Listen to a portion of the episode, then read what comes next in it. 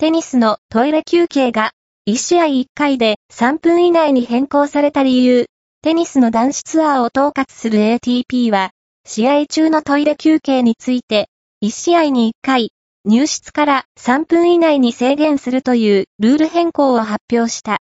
制限時間を超えると、1回目は警告、2回目は1ポイントを取られ、3回目以降は1ゲームを失い、悪質な違反と判断されれば失格となる。